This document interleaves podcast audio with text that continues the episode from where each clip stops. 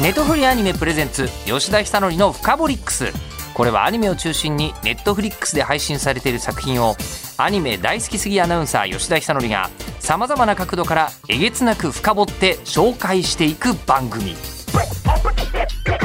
吉田久典深掘り吉田久典の深掘り深掘りックス深掘りックスネトフリアニメプレゼンツ吉田久典の深掘りックスネットフリアニメプレゼンツ吉田ひたりのフカボリックス全世界独占配信中のネットフリックスシリーズロマンティックキラーを特集しておりますがではえーゲストの方にご登場いただきたいと思います先週に引き続き和樹司役の梅原雄一郎さんそして今週から監督の市川和也さんですよろしくお願いします。えーこれで一つ分かったことがあります、はいえー今この3人で、ええこう喫茶店ルノワールとか入ったら、ええ多分領収書は梅原君のとこに行って る落ち着きがあの圧倒的にあるじゃないああです確か梅か原にさん、ええーで大変申し訳ないんですけど僕はまあええ間違いなく軽いんですけど、え監督も重くはない、え重いタイプではないと思います重たくないですよ今ねもちょっとええ星野杏子役のって言おうかなと思ったぐらいだったあかんいいっすねそれでももう監督って振られちゃったんでええあもう言っちゃいましたけどこれ自分でなんかこはうちょっと面白いことやるのも本人がやるのも嫌いじゃないみたいなそうかもしれないですねやんなきゃっていう義務感みたいのに駆られるタイプです面白くしな きゃっていうエンターテイナーとしてはね、ええー素晴らしいですよねエンターテインメント作品を作る方として はバッチリの性格だと思いますけど、え梅原さんとはい監督っていうのは、ええこうなんかしょっちゅうお会いしてはいない、ーしょっちゅうではないでですすねね。まあないですねあくまで作品でっていうそこうとでですすねね。あじゃあ初めてではないんですね今回の「ロマンティック・キラーが」え自分が記憶してるのはええ「あのセブンナイツ」って去年やってたえやえつと前にショートなんですけど「恋する白熊」っていう作品があっえてはい、それもやらせていただいたんですよねーそうですね。花江くんとかも。あ、そうです、そうです、出てましたね花江さんも出てました。えあ、よく覚えてますね。あこんだけいろいろ出ていやいやいて、 素晴らしいで す。やっぱ役を作られると、さすがに覚えてます。えまあ、今回あえのえ花江君とかツンツンイケメンとかだったりするんですけど、ええそのこう作品かつての作品で梅原さん出てもらってる時は、はいやっぱ落ち着きがある役をそうです、白熊の時も、なんかーうん落ち着いた。イケメン白熊みたいな感じ。そうですうね。んただ、ちょっと変なんですよね。うん。あの。そうなんでアす。ザラシのことを好きになっちゃう白熊っていう設定でしたその時はほう一応食べる捕食者であるうんうんうん白熊と食べられるアザラシが食べずに仲良くするっていうので僕は白熊でアザラシが花江くん。ややこしいね。 あーまあ、ということであの今のでもうすでにあの作品にコメディ要素を求めたら強いんだろうなというふうに今市川監督伝わってきましたが。ということで市川監督はえ東京のご出身で,、はいでゲーム制作会社の始めいらっしゃったんですかえそうですそうあ今亡くなっちゃったんですけど、はいワープっていう名前のはいあの飯野健二さんってなはんかい当時は有名な超方だった、カリスマですよね。そうですえね、ーあの知る人ぞ知る的な、まあ、ちょっとあの早めにお亡くなりになってしまった残念だったんですけど、まあ、それは置いといても、まあ、そうですねだからゲーム会社ががキャリアのスタート。だったんです、はい、はいでその後 3DCG の制作者として活動されまして2010年に今回の「ロマンティック・キラー」も制作されている株式会社ドメリカ、はいこちらを制作、えー設立されまして、はい以降数々のアニメを作られていらっしゃいます、はいで監督としては「グデタマ」「灼熱カバディ」「素晴らしきこの世界 G アニメーション」モンスターストライク」などなどをこはうい作っていらっしゃったとええいう中で、ウィキを調べたら、はい監督は昔、えーはいディスクジョッキはーにいなりたか った、ラジオで喋る人になりたかったっていう話をウィキペディア全然僕見てないんですけどその DJ じゃないですねあそっちじゃないクラブの DJ ですあそうなんですか、ええあでも放送部でした高校の時におーじゃあラジオパーソナリティとかむしろなりたいぐらいじゃんなれるならどうなんでしょうね今は考えたことなかったです けど高校生の僕に言ったらなりたいっていうかもしれないですね1976年生まれってええ先ほど拝見しましたけどこれ合ってますあこれ合ってますこれ合ってます僕あの1975年生まれなんで あ本当ですほかぼほぼ同世代ええなんですよでも僕は高校の頃に放送部とか別に関係なく、ええー地理歴史部におりました 全然放送の人間になるとは将来思ってないあ本当でですすけどかむしろその時だったら監督の方が多分ちょっとこの仕事に近い可能性がそうですそうね確かに。その時はやりたかったでしょうねでむしろはいどっちかというとそのディスクジョッキーというかこう DJ 音楽をつなぐ方のはい DJ になりたかった時もありましたでそれはもうその大学ぐらいですかえっと大学行かない高卒ではいはいはい高校も4年間行ったんですけどはいはい元気なタイプですね高校卒業して はいそういう、まあ、趣味だったんで音楽もそういう DJ とかやってて、で結構真摯に音楽クリエイティブ系だったんですよね昔から。そのでもなんかね、あの拝見すると、ええあの監督だけじゃなくて作曲とかで入ってらっしゃるスタッフ、 あそれもありましたクレジットがあるんですよねあちょっとやったりしましたあやっぱそうなんですね。なんですけどえクラブの DJ って女の子連れてこいとかお店 からはい。なんかそんなことばっかり言われるんですよあなんかいいいい曲をかけるとかそういうことではスなく。キルのどうこうじゃなくてうんうんうんそのどんだけ女の子集めてこれてうんお客集客できるかっていうところがそれでまあまだ二十歳そこそこの自分は挫折しちゃったですねそこに、ええ、それ作るこもとの方じゃなく憤りを感じてて憤り憤りは感じますよえね。硬派な方だったんですね。はあ、ええまあじゃあもっあはいと作れるものの方に行こうよって言って CG 会社にみたいなことになるんです そうかですねでだからそういうメインの大きいところは何だったんですけど小さいクラブでちょっと DJ させていただいてる時に飯野健二さんがあのお客さんとして遊び来たんですよ。えそんなことあるんですかえーあったんですよごい。で当時僕めちゃめちゃゲームやったんですよ。えーでワープ入った時もバーチャファイター流行った時だったんですけど、え最初にみんなとやって言ったのがあゲーム会社の人って思ったより弱いんですねみたいなこと作るのは得意かもしれないけ どやるのはまた別じゃんみたいな。っていうのでちょっとまあちょっと嫌われる時期もあった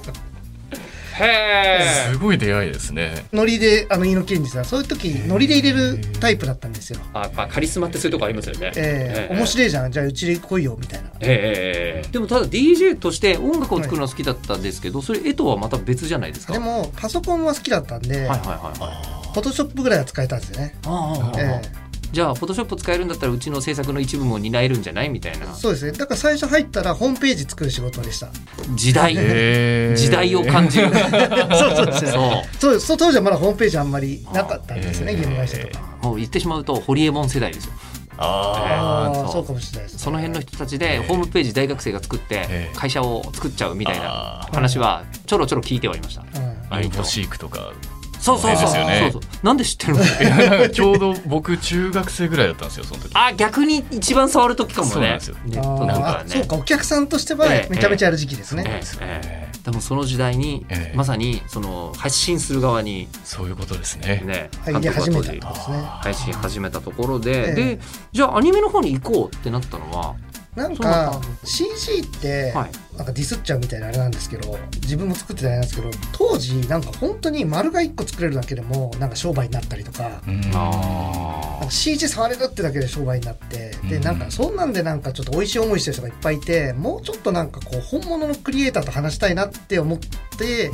くら替えしてったら、まあ、CG アニメでも CG 使うのでたらアニメ業界が一番しっくりきてーうんアニメの人たちは本当にもう長い歴史で本物がやっぱりいるなっていうんで。うんうんアニメだとさすがになんか丸だけかけただけでもな丸じゃねえかよって言われちゃうけもうど、雰囲気で偉そうになってる人いっぱいいたんですよ当時の CG の CG 業界は。世界は はあはあはあい全然なのに雰囲気なんですよああまあでもそこからね始まって今はねもうゲームの CG とんでもないことに今なはってるもかうら。あねちゃんとクリエイターの世界になりましたからうんね給料もすっかり下がりましたけどあそういうことなんだ。いいいいいや面白いですね。いろいろなるいほどろいろ世間を知りますね。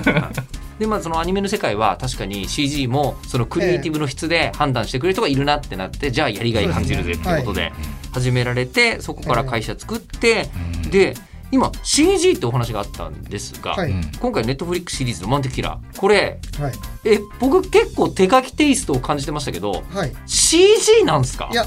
基本的には手書きですええたあやっだぱり手書きであるんですけど全部そのデジタル作家でやってますペーパーレスってことで紙一切使ってないですあ一切使ってないんですかそういうことなんですね。一切鼻かむ時ぐらいですね、それはなかなかデジタル iPad で書きづらいですね iPad だとちょっと硬いんで、うんはあ、でも本当にじゃあもうあとはお手洗いに行って、はいえーそういう時ぐらいしか紙は使わないぞとという気合で気合で、うんはいえー制作過程には使わない使ってないですねもうあの本当はでもただ印刷しちゃってここはってやった方が打ち合わせ早い時とかありそうあーですそういう資料はちょっと出しちゃってる時にすすいませんあるからいや別に謝るんですよ 誰にどう謝るのか全然わかんないですけどあじゃああのアフレコの時にコンテの段階で、はいい、わゆるなんか CG っぽく動いてた人型のやつっていうのはあれはあデジタル作画だし最初のベースに、そのまあアフレコとかになると、ええあの映像が間に合わないじゃないですか、えなんで CG で仮に動きをつけてえなるほどなるほどだから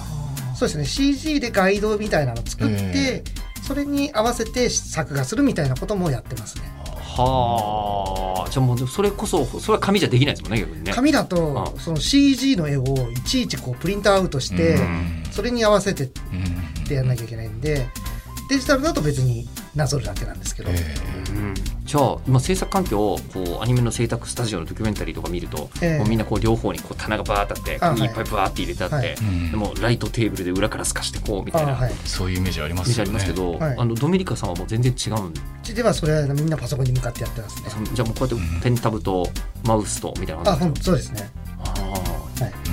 じゃあもう傍から見たところ事務作業をしてるのか制作をしてるのかちょっとわかんない画面見なかったら分かんないです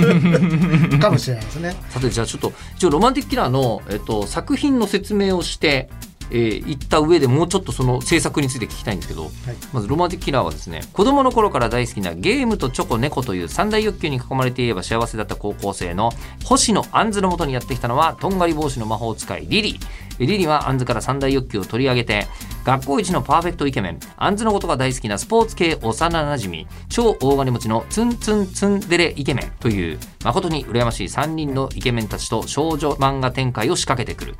で果たしてえー非ヒロイン属性はリリの攻撃を回避することができるのか今絶対に恋愛したくない JK と今絶対に恋愛させたい魔法使いの仁義なき戦いが幕を開けるという原作は「少年ジャンププラス」の百瀬渉さんの人気コミックで、えーまあ、アンズ役を高橋理恵さんが、えー魔法使いリリ役を小松美香子さんがで和樹司役を梅原さんが、はい担当していらっしゃるという 作品なんですが先に感想を言うとはい。むちゃくちゃおもろいんです よ。でありがとうございます。面白さの方向がはい本当に動くなーっていうアニメなんですよう。んありがとうございます。サッカーとかでええこのチームランキング低いけどすげえ走ってくるかえらなるほど、なるほど。強豪は簡単に勝てないみたいなのあるじゃないですか。えみたいな感動とええあと昔あの僕タモリクラブで偽刀っていう模擬戦戦ってるように見せるえうんあの技術っていうのがあるんですよアクション映画の世界で、ええだからつまり人の胸ぐら掴んで、ええ例えばそこの横にあるこう机の角に頭ガンってぶつけるええシーンとかでアクションシーンあるじゃないですか、ええあれはあの本当はこの間にこう殴る人が手入れてるから、ええ実は全然すごいとしてるけどうん痛くないみたいな、あーえー技術があってええこれと漫才を組み合わせるっていうのを企画でやってた回があったんですよ。ええだからつまり普通ええツッコミって、ええおうるせえよって軽く頭叩くじゃないですか、はいはいボケた時に、ええそいつがいきなり胸ぐらを掴んで、うんえそこにあるあの机の角で流血するぐらいに勢いで危ない危ガンっていう風にえ叩くっていうのが、まあ、確かに面白いんですよ、ええギートの技術すっげえ面白いなって思ったのと、ええ同じ面白さなんです。え 遠いな、なんか全然わからん入ってこなかったですね。アンズとリリのやりとりですよね。もう蹴ったり殴ったりの。だからあのコメディだから、ええあのボケるし、はい突っ込むしみたいなのがあるんですけど、ええはいボケとか突っ込みがうるせえよポンじゃなくて、確かに。ちょっとしたボケに対して、はいなんかあのベッドの上から飛び上がって3回転ぐらいして、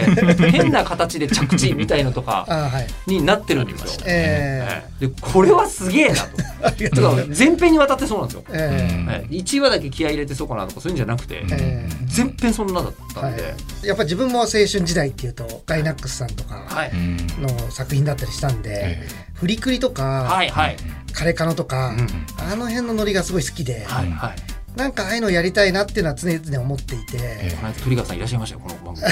組。そうトリガーさんもまさにそうなんです今け井どさん。たちといか。や今井さんにもあある種憧れてそういう、ははいいはえいなんですけどあれもあれで枚数がだからかかるんですよねなんかもう作画枚数がかかっちゃうんですよ、手書きで書いてらっしゃる方々は本当にすごいなと思うんですよね。ええまああと予算ですよねうん単価があの何枚いくらみたいなとこあるんですよアニメってはいはいはいはだいか。らそうなんですよだから枚数が増えちゃうとえ単価もバーッと上がっちゃうんで、えこれはもう天下のネットフリックスさんですよはい。ドカーンと う予算つけてくれましたからんはい。 なるほど。なるほど。もう普通のテレビシリーズの倍ぐらいは余裕で使ってますねそのあー作画枚数でいうとええあじゃあネットフリックスで配信だからこそあの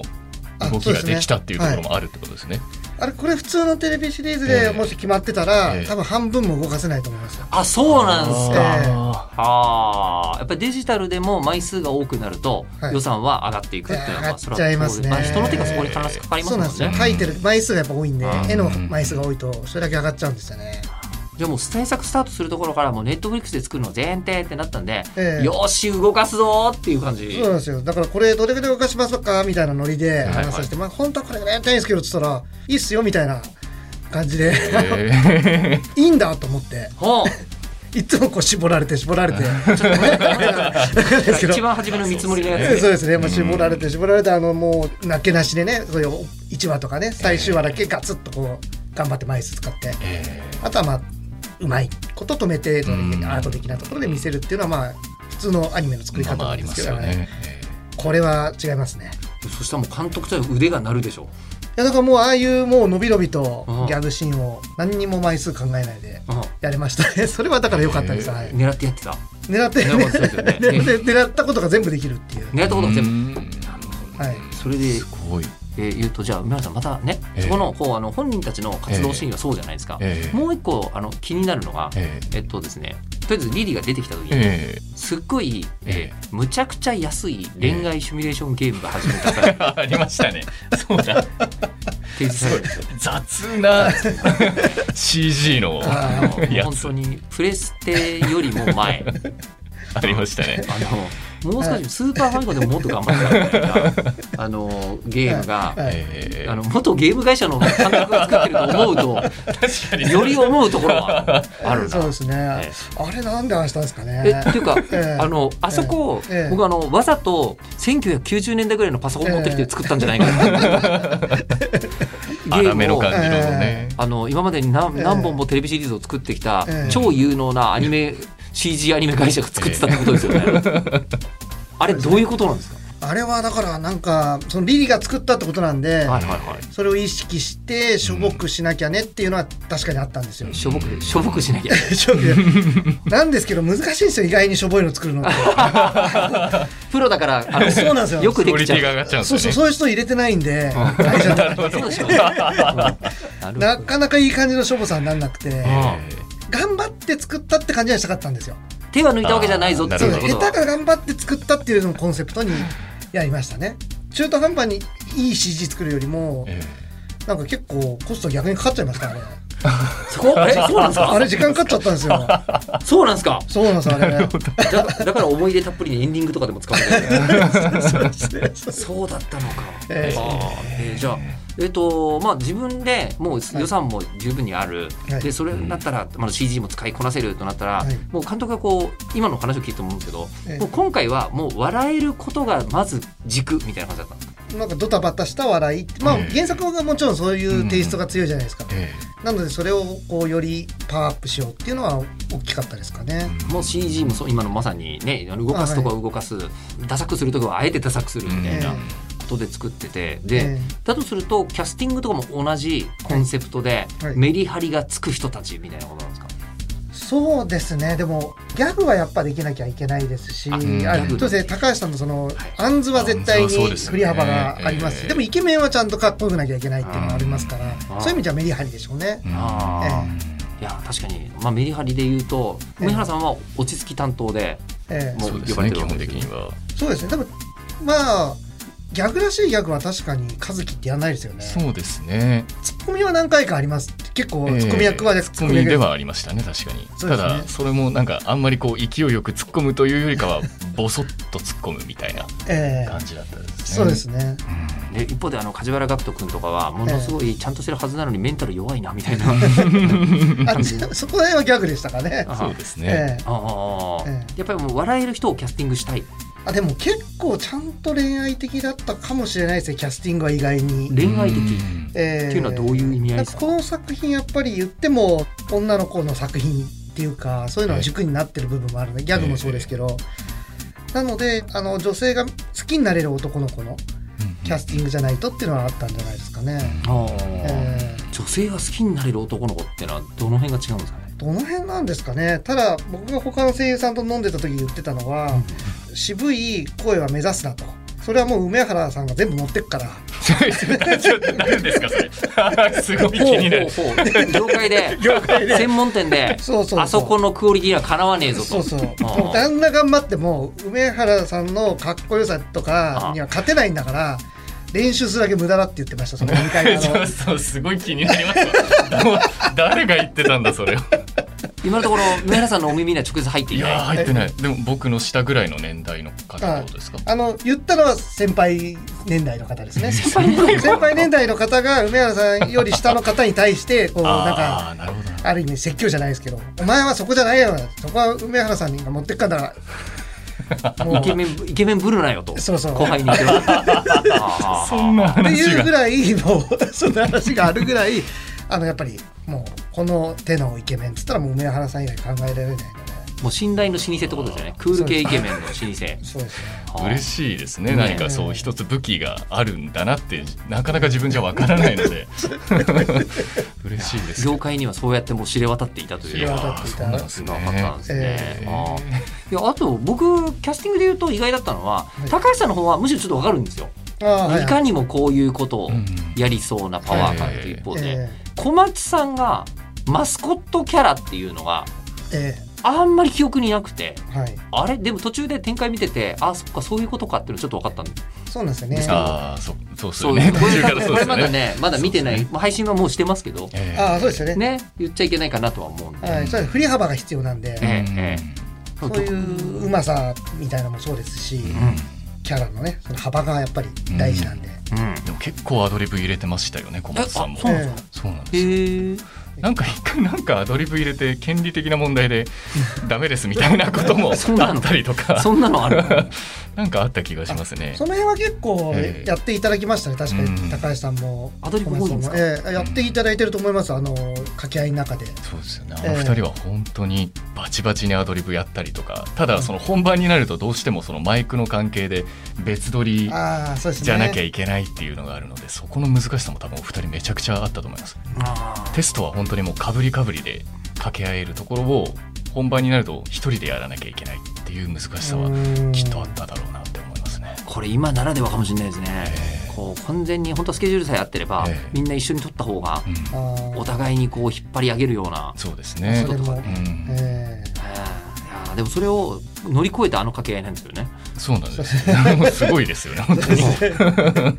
えじゃあその掛け合いの良し悪しっていうのは監督側というか制作側の皆さんは事前に考えるんですかねこの人とこの人の掛け合いの相性がいいからみえたいなあとこそろれまではちょっとありましたねああのまあやっぱりオーディションみたいなのもあるじゃないですか、えだからオーディション段階で掛け合いやってもらったのはやってもらいましたねあなるほどそうなんですか、そうなんですねええだからあの組がいいねみたいなのはちょっとありましたね M1 みたいですよねそうそうですね実際そのオーディションの段階で高橋さんと小松さんだった、もう確かもうあれはもうそこの段階であー2人一緒だったような気がします、へえ違ったらごめんなさい、でもいたはずまあいらっしゃって、ええいらっしゃって、はいでその二人の組み合わせが一番やっぱりこう跳ねそうだねみたいな感じそうですねうん面白かったっていうのはあったと思います、うーんでちなみに梅原さんは、はいあのこう制作サイドの方とそう、ええよく聞くのが、ええあのアニメの現場の方って、ええ制作の方と声優さんが、あの接点があるとすると、ええ打ち入りとされる大規模な飲み会そうと、ですね打ち上げと、ええあと時々アフレコ終わった後飲み行きますかみたいえそうなでのすがあるぐらいだったんですけど今ほとんどそれができないないですねいやーマジそうですよねだから本当声優が一番接するスタッフさんとしては音響監督さんになってしまって、うんそれこそまあ監督と役についてお話しする機会ってなかなかやっぱそうですねどうしてもないんですよね え。じゃあ聞きたかったこととかもう終わった後ではありますいけいどですあるかいややんもう一番もええう気になるのはやっぱはいはりいその僕らってあのアフレコブースがあって、はい向こう側にまあスタッフさんが、はいまあ、音響監督さんであったり監督さんであったり原作の方がはいいたりとか、その向こう側で何を話しているのかはもう知る由がないんですよねアフレコ中に。あーやっぱり聞こえないんですね一切聞こえないで一すか切聞こえないですいやそんなそんなスタジオ録音できないでし ょ聞こえちゃったら聞こえちゃったらここも今ラジオあまあのそうスでタジすオよもねそそううででもんねすすね向こうで今何言ってるかわかんない何ですかわかんないですよ、えねでも、 ね、女社長が今あのもうあれダメよあの話って言ってるかもしれえない言ってる可能性ありますよねそのアフレコの時にその向こう側で何を話されているのかすごい気になるんですよね。確かにやっぱりそのえ演技の温度を取るのは音響監督になるんですかそのブースの向こうあ側ーででも。も相違ですよね皆さんの、ええ皆さんの相違で、まあ、例えば先生に来られてる時はやっぱり先生の意見は結構尊重した方がいいでしょうし、で音響監督さんも当然言われますし、ええだからみんなの相違でまとまったものを音響監督さんがお伝えするっていう形が多いですかね。でも確かにちょっと聞かせられないような話もしてるからそれが気になるんですよね。ね、あのここでこんなことになったから、うん、出番減らしちゃおっか。 いやなんかそういうね会議が行われてるのかなでともか。その逆もあると思うんですよだあーこっちバカ受けしてるみたいなのが伝わってない時もあると思うんですよねあーそうですね。あーコメディの収録スタジオって、えなんかあんまり笑っちゃいけないんですどうなんですかえいやそれはでももう別に録音されないのではい遠慮なく言ってますね、あえー結構笑いながら笑い見てながらやってますねう、あー笑いは多かったええあの多いと思いますよこあーうんうやってアドリブバーンと入れられたりすると、うんでもそうなんですよね演者さんはそれできないから辛いですよねそうなんですよねで。本番中笑いたくても絶対笑っちゃいけないのでそあーノイズになってしまうので。それすごいなと思いますね確かに難しいところがありますね。特にロマンティックキラーはそうだったんじゃない ですかそうですね。もう二人がバチバチにやってるところで僕はもうひたす ら耐え耐えなきゃいけないんです。静かに静かにしてで最後一言和樹としてちょっと突っ込むっていうなんかその温度感難しかったですね。やっぱあー笑ってはいけないまるみたりいいやもうまさしくそんな感じなでした。状態だった本当そにうテンションも上がっちゃいけないしそうなんですよね。うん辛かったです ねでも割とそういう役回りは多い方なので、ええだんだん慣れてきました ね。今回もええこれかと、そうですね。はあ そうやって見るとええなんか笑っちゃいけない立場の人っているじゃないですかええ世の中にはうん軍隊の部隊長とかってええ多分そう簡単に笑っちゃいけないですそよねうですね。ねねそういう辛さを梅原さんはいつも味わってらっしゃる そう かな軍隊まで行くとちょっとあれですけど引っ張られすぎないように特にこの今回のキャラはそうでしたね。あれで監督今もう最後まで出来上がってみて正え直えこうあの大変だったって思うのかそれともなんか楽しかったなって思うのかロマンティックキラーに関してはどっちなのかこの作品はあの楽しかった方が多いですねあ。というのも、あの終わった後に細かいリテイクがまたいっぱい来るんですよね。はあ、ええああの向こうのチェッカーの人がいて、はいこういうところでちょっとこうなってますけどこうなってますけどっていうい具体的にはどんな感じのことなや本当に細かいんで例えば壁とかにの、はい、ちょっとゴミみたいのがついちゃってる時あるわけですよあの書いた人の多分ポンって扱がってポンってついちゃったみたいなみたいな、はい、でそういうのがこの点大丈夫ですかみたいなへえそういうなデバッカーみたいな。あ本当にデバッ方カーがい感るんです覚ねデバッカー感覚です。えで締め切りがすっごいタイトな時にそれやられると僕はイラッときちゃうのオンエアだけど、うんもう納品ある程度前にしてて、ええかつそういうリテイクも来て、えでそういうタイミングで自分が発見したあまずいここはっていうのも直せたりとかするのでそういう意味では結構しっかり直しきれたっていうのですっきり感はだいぶありますね。クオリティ優先なわけですねええそのすっきり感はありましたね。やっぱりそういう明らかなミスみたいのをうまいこと見つけてくれて、うんでそれって後から自分もオンエア見ると恥ずかしい時結構あるんですよでそこばっか見ちゃうんですよねオンエア実はされるとあ多分あんだけ見てくれたからえそういうとこないだろうって思って安心してなんか世に出せるっていう感じ、ーうーすんごいですね。まあでも声優さんはねミスがそのまま世の中出るこいやもうデバッカー欲しいですよ。と ありますそんな、ええいやありますあります本当えに。なんかそのそれこそ日を置いてもう一回やりたいなって思うこともどうしてもありますよね。あもうあの現場では OK テイクと言っていただいたけども、そうなんです自分よとしてはもっと突き詰めたかったみたいなうんとかまあーあオンエア見てああなんかちょっとあれかなみたいなことあるのでええすごいそういう見る方がネットフリックスさんにいるってことそうですね他のの作品じゃちょっとこういうのないですね他の制作体制では、まあ、あんま聞いたことはなないいですねさあということで、まあ、はいロマンティックキラーはでも本当にすごいねあの見るときにさあ構えて見るぞっていうんじゃなくて見よって言ああってそうみですてねつるっと最後まで見ちゃう、おもあそう面白かったっていう感じのそうしていただきたいですね一番ね、うんであともう一つあのすごいなと思ったのはええ普通にコメディなんで同じようなシチュエーションでまた元に戻るっていうタイプの作品いっぱいあるじゃないですか、ええこの世界は時間が進んでないんだなみたいなの,、うんの逆でええ一話一話結構ゴリッと物語が進む、そうですねええあのシリーズ構成は結構見ものだなって思いました、うんなるほど最後になってくると普通に人間関係ものとして気になりますから ね、そうですねええなんかちょっとサスペンス要素的なところも入ってきたりとかするのであでもその辺はもう完全に原作ですよね、うん原作がもともとそういう形だったので、うんうんあまりアニメで付け加えたっていうことはないんじゃないですか大きな流れで言ううと、んうんまあ頭からお尻まで原作全部やれたっていうのは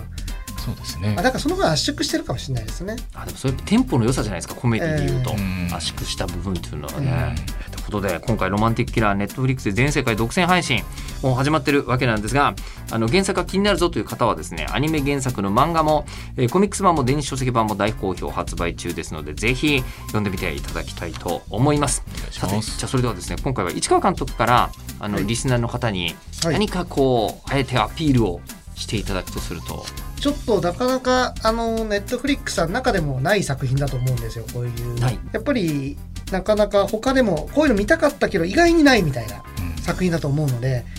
まあ、ぜひちょっとそう先ほど言われてたみたいにあの気楽な気持ちで見てなんとなくこう人生に潤いを持っていただけるようなそんな作品になると嬉しいですね。